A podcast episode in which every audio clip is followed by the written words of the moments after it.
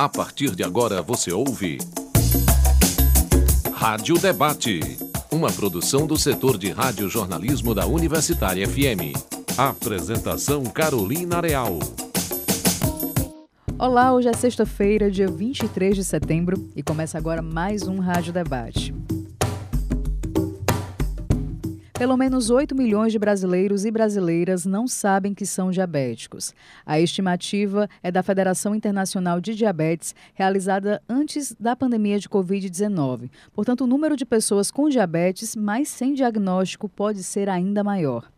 Para ampliar o conhecimento da população sobre os riscos da doença, a coalizão Vozes do Advocacy em Diabetes e Obesidade lançou a campanha A Prevenção Salva Vidas.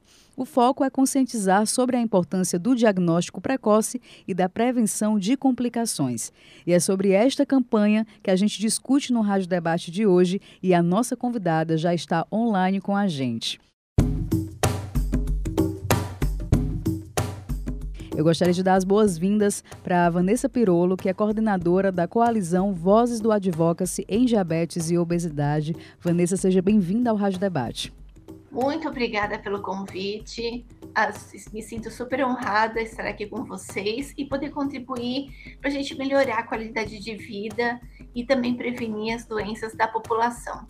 E eu gostaria de lembrar aos nossos ouvintes que durante o período de propaganda eleitoral, o Rádio Debate passa por uma mudança no seu horário de veiculação. O programa fica mais curto, de 11h30 às 11h55 e é um programa gravado. O formato também muda porque o debate dá lugar a entrevistas individuais. E você pode também acompanhar o nosso programa pela internet através do nosso site radiouniversitariafm.com.br ou baixar o aplicativo Rádio Universitária FM 107,9 para o seu celular.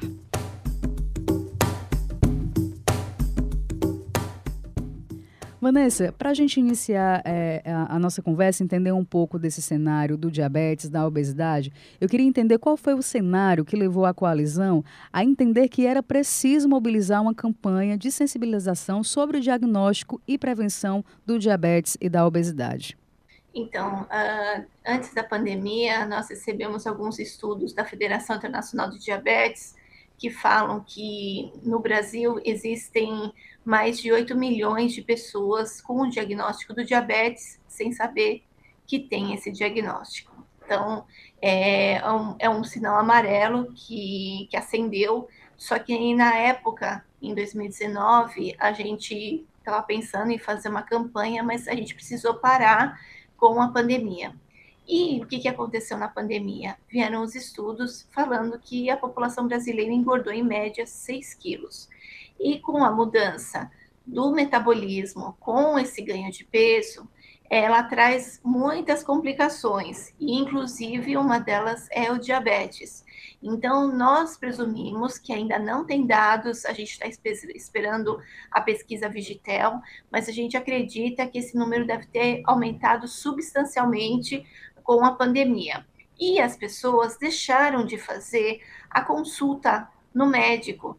Então, elas se preocuparam com a vacina e, e deixaram de ir ao médico. E muitas vezes essas pessoas, essa questão de ficar home office o tempo todo, uhum. quem está trabalhando, ou outras pessoas que estão ainda vivendo dentro de casa, muitas delas não têm ido ao médico. Então, a gente está fazendo uma campanha para sensibilizar essa população a voltar ao médico a fazer os exames de sangue, principalmente o de glicemia, porque o que acontece?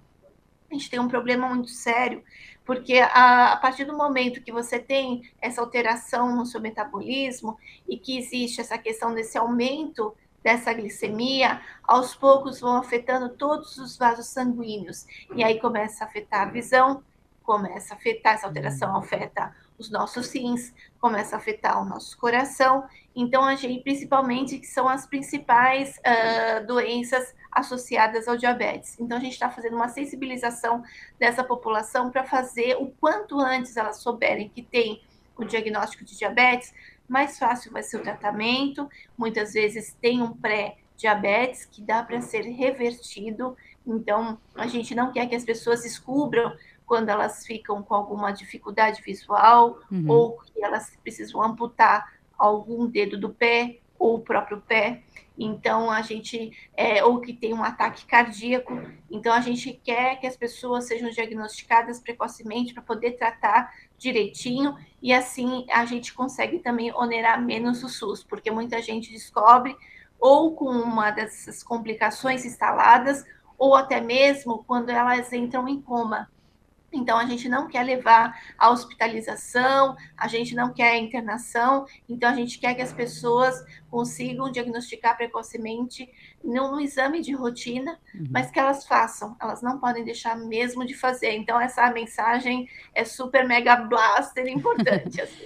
é, eu, eu acredito que durante essa campanha, mas a vivência de vocês também deve relatar isso, várias dúvidas que os brasileiros, né, que as pessoas acabam tendo sobre o diabetes. E aí eu aproveito para trazer uma dúvida que é minha e pode ser dos ouvintes também, sobre a diferença entre os diabetes. Eu sei que existe o diabetes tipo 1, existe o diabetes tipo 2, podem ter outras, eu, eu nem sei. Então, se você puder trazer um pouco desse cenário da diferença entre os tipos de diabetes e também as principais dúvidas dos, do, do público em geral sobre essa doença, né?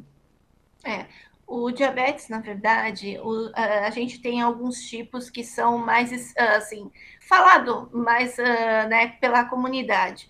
Então, tem o tipo 1, que inclusive eu tenho, o diabetes tipo 1, que é uma doença autoimune, que aí você começa a apresentar os sintomas de uma forma muito rápida, então são vários sintomas que acontecem no corpo que aí dão um alerta e geralmente as pessoas conseguem diagnosticar precocemente, porque afeta de uma forma é, muito intensa em pouco tempo. Então, aquela sede excessiva, urinar de madrugada, aquele cansaço imenso que você não consegue nem prestar atenção nas, nas atividades que você está fazendo, você parece que você anda numa inércia assim o tempo todo, é, o embaçamento da visão. Então, esses são os sintomas mais clássicos que acontecem em pessoas com diabetes tipo 1. O tipo 2 também são os mesmos sintomas, mas eles aparecem devagar, um a um. Então, as pessoas têm muita dificuldade de reconhecer que tem o diabetes tipo 2. Então, assim, só que o diabetes tipo 2 tem alguns fatores associados. A questão da falta de exercício físico, tem a questão também da, da má alimentação e também a questão do histórico familiar. Então, esses três são os pilares que desembocam no diabetes tipo 2. Então, assim, por isso que a gente sensibiliza essa população, porque a maioria da população que tem diabetes tem o tipo 2.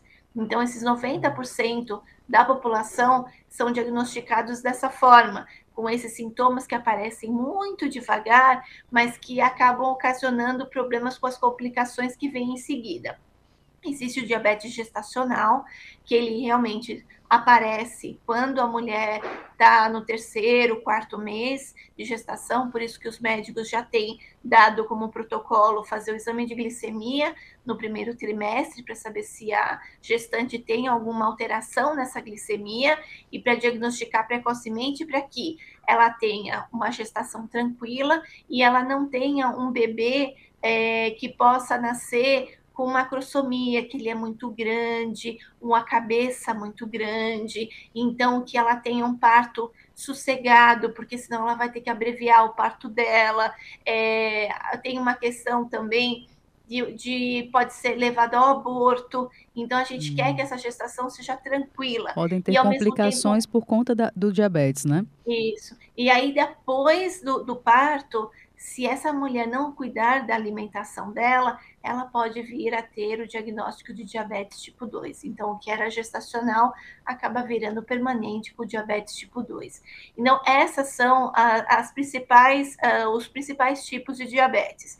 Existe o MOD, existe o LADA, que são muito específicos, é 1%, meio por cento da população, que ele faz um pouco de uma mistura de diabetes tipo 1 com tipo 2, que tem uma resistência insulínica tal, e muitas vezes é um pouco mais fácil de ser tratado, porque a resistência à insulina, quando você trata a resistência, consegue melhorar, mas assim, o que é mais abrangente na população em geral, não somente no Brasil, é diabetes tipo 1, tipo 2 e gestacional. Eu acredito que o diagnóstico acaba sendo realmente assim o, o ponto de partida para buscar um tratamento, né? Por isso a importância a gente vai já falar como a campanha também tem mobilizado pensando nesse diagnóstico, mas como, em que condições, Vanessa, é importante que as pessoas procurem fazer esse diagnóstico. Eu tenho um parente que tem diabetes, é importante que eu faça para garantir. Eu apresentei esses sintomas que você falou, é importante que eu vá logo buscar esse diagnóstico. Então, em que condições é importante que as pessoas procurem fazer o diagnóstico? Se as pessoas uh, constatarem que tem esses sintomas que eu comentei, então, sede excessiva, urinar de madrugada, urinar muito, aquele cansaço, elas têm que procurar o mais rápido possível uma UBS. E assim, dependendo de cada estado, é, uma, é um trabalho que a gente fez. Não adianta só na, ir na UBS e fazer a, o teste de ponta de dedo, porque tem UBS que tem, que permite, mas tem UBS que você precisa passar no médico para conseguir fazer o, o, teste de ponta de dedo, e ao mesmo tempo, esse teste de ponta de dedo é um pré-rastreamento. Então, a confirmação só vai vir com o teste de glicemia em jejum, naquele laboratório de análise mesmo que você tira aquela Entendi. amostra de sangue. Então, isso só acontece. Então, o que, que a gente fez? Como a gente quer ampliar bastante a questão do diagnóstico, então, assim, a campanha ajuda a gente a sensibilizar as pessoas a ir ao médico a fazer o exame de glicemia. Mas a gente muitas vezes não consegue atingir toda a população brasileira. Então, o que nós estamos pedindo é uma petição então, a, no nosso site, vozesdoadvocacy.com.br, ah, lembrando que advocacy tem um Y no final, você entra, lá tem uma petição essa petição você entra, você assina, porque assim é uma forma da gente incluir no protocolo de urgências e de emergências esse rastreio, essa ponta de dedo, porque se tiver qualquer alteração, ele vai ser encaminhado para o médico, que vai pedir o teste em jejum, e aí ele vai ter essa confirmação. Então, a ideia é fazer esse pré-rastreio, porque ó, imagina o seguinte, Carol, a gente tem, uh, por exemplo, eu tenho diabetes, e vamos supor que eu não saiba do diagnóstico. Uhum. E eu passo mal. Então, eu tenho uma doença, de repente eu estou vomitando, ou eu estou tendo, vamos supor, uma diarreia, estou desidratada. A primeira medida que, o, que, eles vão fazer comigo é colocar soro. E uhum. se eles uhum. colocarem soro glicosado, eu posso vir a falecer. Então, assim, a gente precisa desse diagnóstico também por isso. Uhum. Porque pode ser um erro que é feito porque não tem um diagnóstico de diabetes. Quando você chega no posto e fala, eu tenho diabetes, já é diferente. Eles não vão colocar soro glicosado, eles vão tirar essa glicose e vão te dar um soro sem a glicose. Então, perfeito. Você vai tratar outra doença associada, que não é o diabetes, dessa forma. Mas se você colocar o açúcar, e aí? Você pode passar mal na hora, ter um ataque cardíaco e vir a falecer. Então, a gente não quer isso. Por isso que uma medida como essa, que a, a Coalizão Vozes do Advocacy em Diabetes e Obesidade está lançando, né, essa possibilidade de uma petição pública, justamente para incluir a medição de glicose lá na porta de entrada da, dos atendimentos do SUS, das emergências, das urgências, é uma medida tão simples, mas que impacta tanto. E eu queria que você reforçasse sobre o impacto, se uma medida como essa realmente for aprovada, que isso pode trazer nos casos, né? Tanto a gente está falando do diabetes, mas também da obesidade, né? Porque você falou que, que elas estão relacionadas, né? Então, qual o impacto disso, Vanessa? É, né, ah, só para você saber, a gente está pedindo esse, essa inclusão nesse protocolo desde 2018. Só que o ministro ah, Mandetta acabou tirando em 2019 da Política Nacional do Diabetes. Então, porque ele viu que seria onerado bastante o SUS. Então, ele simplesmente tirou o artigo da, da Política Nacional do Diabetes. A Associação Cearense de Diabéticos e Hipertensos, que faz parte da, da nossa coalizão, também ficou horrorizada com a situação. Então, eles estão se engajando também, e até eu deixo até claro para a população aí de Fortaleza, de, do, do estado do Ceará como um todo, eles são referências nessa questão do, do diagnóstico. Eles fazem campanhas de teste de glicemia em vários pontos, em, em, em, em vários momentos do ano. Então, eu até peço para as pessoas entrarem em contato com a Associação Cearense de Diabéticos e Hipertensos, porque eles estão nas redes sociais, então se vocês colocarem no Google, vocês vão achar o endereço deles nas redes sociais e seguir, porque eles fazem campanhas de diagnóstico, eles fazem mutirões de diabetes. Então, assim, é, é uma forma de, de diagnosticar e ao mesmo tempo tratar a retinopatia uhum. diabética, o diagnóstico de retinopatia diabética que leva à cegueira.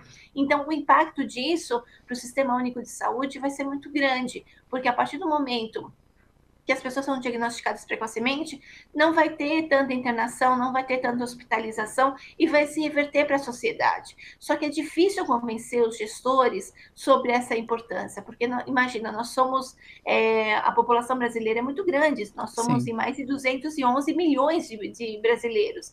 Imagina 211 milhões fazendo pré-rastreio, sendo assim, teria que ser feito todo ano o pré-rastreio. Então, são várias fitas de glicemia que têm que ser compradas. Mas eles nem quiseram definir com a gente, de repente, se as pessoas chegarem na UBS e tiverem uma capacitação e falarem: olha, eu estou sentindo isso, tal, tal. Ah, faz um pré-rastreio, faz aqui a ponta de dedo. Não, não é feito. Então as pessoas nem perguntam para as pessoas, e na Política Nacional dos Diabetes, eles nem conversaram isso. Eles podiam ter colocado ah, um artigo falando se a pessoa eventualmente apresentar esses sintomas, tal, tal, tal, faça o pré-rastreio. Não, eles só simplesmente tiraram da política.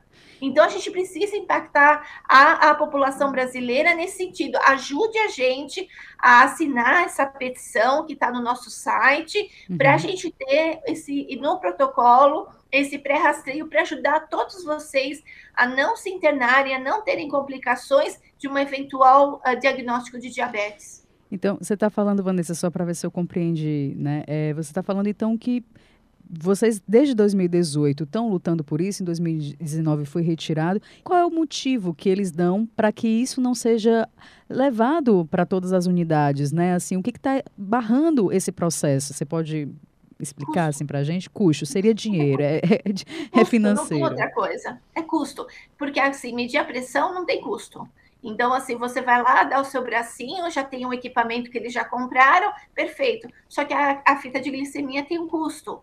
Então, assim, é isso que eles pensaram na hora quando eles se tiraram da política nacional do diabetes.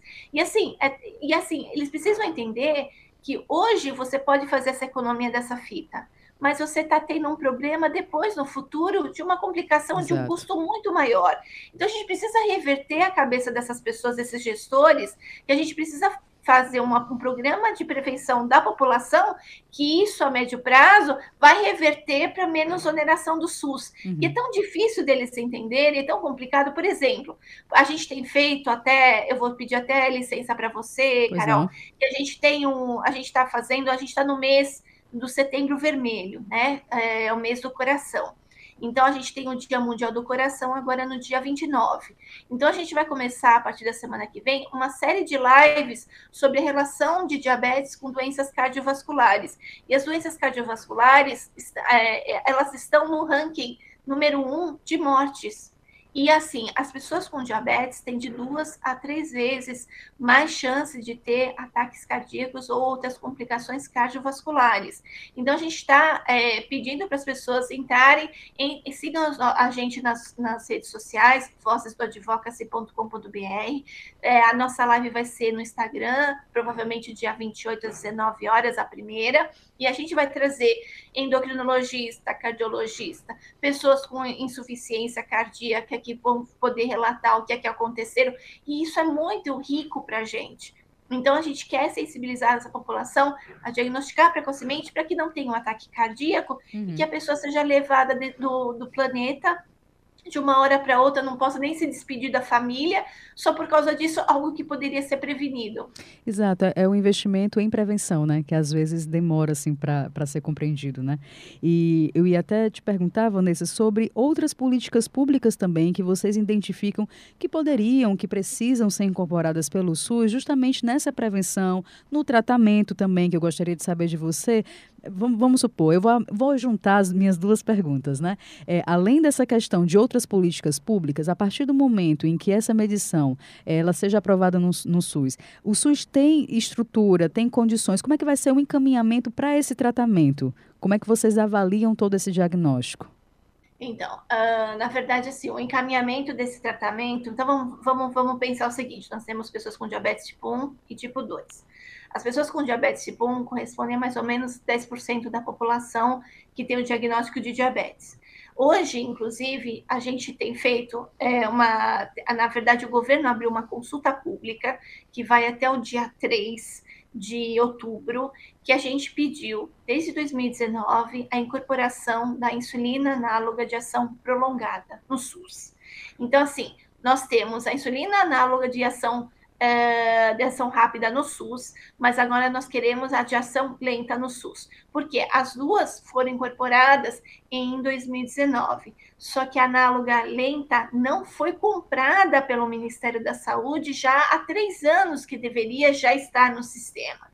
Então, a gente está pedindo para todas as pessoas entrarem no site da Conitec, é, coloque, porque a Comissão de Incorporação de Tecnologia do SUS, ligada ao Ministério da Saúde, entrar no site da Conitec, responderem à consulta pública número 59, porque a gente precisa de medicamentos que sejam mais modernos e que as pessoas consigam ter um controle melhor da glicemia. Então, quando você pergunta para mim quais são as outras políticas públicas, então a gente precisa da incorporação desse medicamento do SUS para ajudar pessoas com diabetes tipo 1 a controlar melhor a glicemia. E a gente também, então, se você tem diabetes tipo 1, a gente convida você a participar dessa consulta pública até o dia 3. Não esqueçam disso. Também pertinho. Agora, Sim, super importante. E agora a gente também tem, a Carol, a, medicamentos que estão entrando no protocolo de diabetes tipo 2 também. Então, nós temos um medicamento que é a dapaglifosina, que é um medicamento que já foi incorporado para pessoas com diabetes tipo 2 com mais de 65 anos. Agora ela foi incorporada esse ano, que ainda não está disponível no SUS, para pessoas com insuficiência cardíaca e para pessoas com doenças renais. Então, esse medicamento vai ajudar bastante a prevenir doenças com insuficiências cardíacas ou renais. E vai abrir no próximo mês, provavelmente, outra consulta pública para saber se pessoas com diabetes tipo 2 entre 40 e 64 deveriam ter essa, essa, essa medicação. Então, nós estamos trabalhando para melhorar os protocolos de atendimento no SUS, para ter tecnologias melhores para conseguir ter essa adesão de pessoas com diabetes ao tratamento, mas eu queria lembrar, fazer um chamado muito importante para vocês. O diabetes tipo 2, é, ele é uma doença que, assim, ele vai avançando sem avisar, sem vocês sentirem.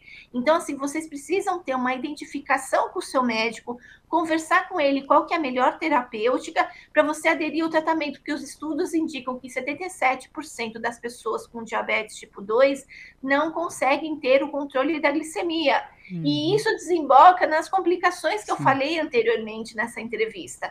Então, a gente sensibiliza essas pessoas. Então, procure um médico que você sinta confiança, combata todas as fake news possíveis e imagináveis, porque os mitos que determinado alimento ajuda na glicemia, que determinado. E aí a pessoa deixa de usar o medicamento acreditando que aquele alimento vai ajudar, aquele chá, aquela erva, algo assim, e a gente precisa combater. Então, eu chamo todo mundo a entrar no site da Sociedade Brasileira de Diabetes, lá tem todos os artigos, todos os veículos de comunicação, de referência, de televisão, também tem sites de notícias que a gente pode acreditar naquilo, mas quando você recebe uma mensagem por WhatsApp falando de uma determinada terapêutica, que você olha e você fala, hum, muito estranho isso. Então, assim, vai conversar com o seu médico antes de você mudar sua, seu tratamento, uhum. converse, ele é a pessoa de confiança. Então, é isso que a gente quer sensibilizar a população a fazer adesão ao tratamento